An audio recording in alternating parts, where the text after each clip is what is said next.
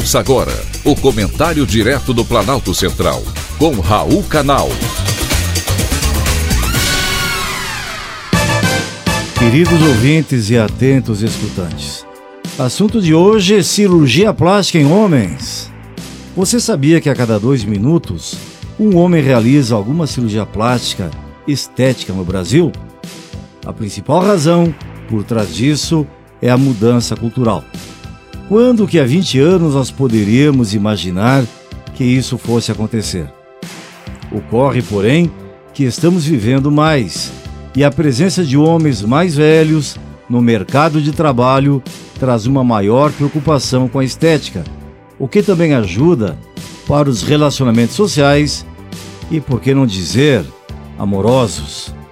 A boa aparência é algo que vai muito além da vida pessoal ela influencia diretamente no seu sucesso profissional, em especial em algumas profissões, principalmente as que lidam com o público, a exemplo de recepcionistas, vendedores de lojas, atores e modelos. Nesses casos, a aparência é algo extremamente importante. Mas quando falo de aparência física, não estou me referindo a padrões de beleza, mas sim ao cuidado com a estética e com a higiene pessoal de uma forma geral. Agora, os homens também estão preocupados com a aparência e se voltando cada vez mais para a cirurgia estética, atraídos pela infinidade de tratamentos disponíveis no mercado. Com o avanço da tecnologia, os procedimentos estão cada vez menos invasivos e as cicatrizes ficam mais discretas, em alguns casos praticamente imperceptíveis. Some isso, a rápida recuperação e dependendo do procedimento cirúrgico, o homem pode voltar ao trabalho no dia seguinte.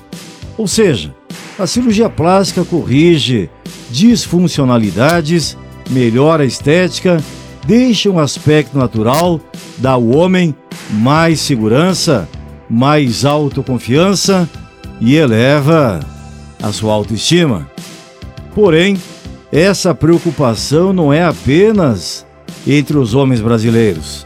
Na China, por exemplo, um país de cultura e tradições milenares, os homens recorrem cada vez mais à cirurgia estética. E são homens jovens, entre 25 e 30 anos de idade. Eles querem remodelar o rosto, corrigir as orelhas de abano, reduzir o tamanho do nariz e, para os mais velhos, tirar a pálpebra caída. E para os de meia idade, até mesmo aumentar o tamanho peniano. No Brasil, tem aqueles que recorrem ainda à cirurgia mamária para aumentar o tórax e os que fazem abdominoplastia para retirar o excesso de barriga. É, meus caros ouvintes, para melhorar a aparência, vale tudo. Bom para quem pode, porque junto com o avanço da medicina, há o avanço do custo. Quanto menos invasivo o procedimento, mais caro o tratamento.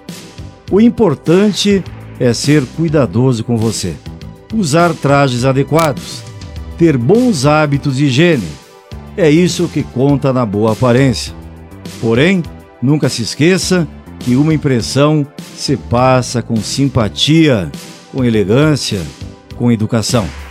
Isso é que garante a você não apenas o sucesso profissional, mas também o sucesso na vida pessoal, afetiva e amorosa. Foi um privilégio ter conversado com você.